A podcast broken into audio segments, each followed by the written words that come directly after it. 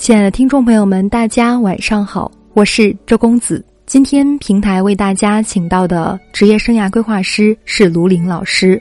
卢老师是国家生涯规划师、中国职业规划师、PTT 高级培训师、二级心理咨询师，擅长职场心理辅导。他有超过一千人的就业转行指导经历。同时，卢老师是生涯领域原创作家，原创文字五十万加。职业规划系列微课四十场加，受益人群超过四万人。今天卢老师分享的主题是：不爱的工作就像不爱的人，多花一分钟都觉得不划算。让我们以热烈的掌声，有请卢老师的精彩分享。亲爱的朋友们，大家好，我是卢老师，目前是一名独立职业规划咨询师。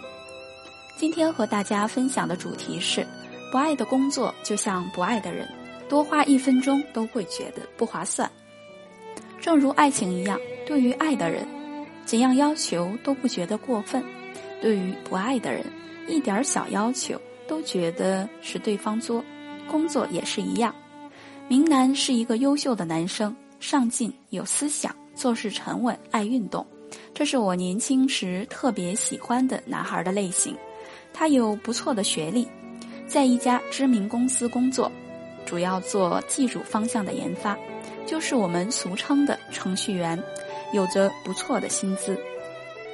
但是工作了一年多，越发觉得不快乐，工作没有成就感。虽然努力也可以做不错，但是对于高强度的工作，越来越觉得累，没有动力。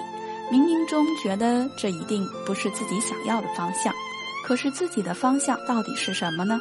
他也不知道。我想知道他自己对于这个问题是如何探索的，于是问他，在这份工作之前参加过其他类型工作的实习吗？没有，这也是我后悔的地方。当时只是忙着导师的项目了，对于工作完全没有时间去实习，根本也没有体验和思考的过程，只是因为自己学的是相关专业。所以毕业后顺理成章地进入一家不错的企业，做着大家都认为不错的工作，这也是很多人都在走的路吧。根本来不及思考自己到底想做什么，到底想成为什么样的人。明南毕业一年半了，做着做着才感觉到什么不对。按他的话说，之前从没有想过这些，最近才开始觉醒，思考这是自己想要的吗？既然他说不清楚自己到底想要的是什么，我们就通过成就大事件来进行分析。林楠的成就大事件：一，在公司内部担任地区员工组织的策划者，策划了多场活动，提高了在公司的知名度和好评。二，坚持十公里长跑超过五年，并且保持竞赛水平。第一件事儿是明南感觉特别自豪的事情。经过咨询和其他一些小事儿的佐证，我发现他在出谋划策方面很有天赋，也很有兴趣。于是问他：“平时你在朋友的小聚会中一般担任什么角色呢？”他笑了，说自己并不是话很多的那种，但是每次自己的建议都会受到非常重视。结合 MBTI 性格的测评解析。他的性格类型是 INFJ 智多星类型。当我解释了这一种类型的性格特质时，明南觉得符合程度超过百分之九十。这种性格类型的显著特点：完美主义者，强烈要求自主，看重个人能力，对自己的创新思想坚定不移，并受其驱使去实现自己的目标。逻辑性强，有判断力，才华横溢。对人对己要求严格，人独立性最强，喜欢我行我素。面对反对意见，通常霸道，毫不退让。对于权威本身，他们毫不在乎，除非规章制度有利于他们的长久目标。这些特点也很明显的体现在明南的身上。他更喜欢的工作是这样的：能够推进或改进现有系统、流程、产品的。可以与在专业知识、智慧、能力等方面都能赢得自己敬佩的人合作，有独立空间的，可以有智囊或资源支持的工作，而非技术性的工作。就如同他所说，自己如果努力也可以做好，但真的没有那么大的兴趣，所以也没有那么大的动力付出一切去努力。关于可以从事的职业范围，霍兰德职业兴趣测评可以清晰地呈现出他的兴趣和能力范围。经过测评。明南的分值最高的前三项分别是事业型、社会型、常规型。明南的理想职业是做职业经理人或高级管理者的协助者。他对于衔接组织内领导者和组织成员之间的工作比较感兴趣，也比较有成就感，喜欢和人打交道，喜欢能为大家做好服务的感觉。通过咨询，他确定了自己择业的几个条件。一需要和人打交道的，而非像目前的纯技术工作；二可以衔接人和人之间关系的，并且可以推进或改进流程或产品类工作的；三有一定独立空间，可以充分的发挥自己的能力的；四可以有后备资源支持他的，比如智囊支持或其他有力的支持；五可以直接带来一些经济上的或权力组织上的回报的。我问明南。目前在公司内部符合这样条件的工作岗位有吗？他想了想，有的。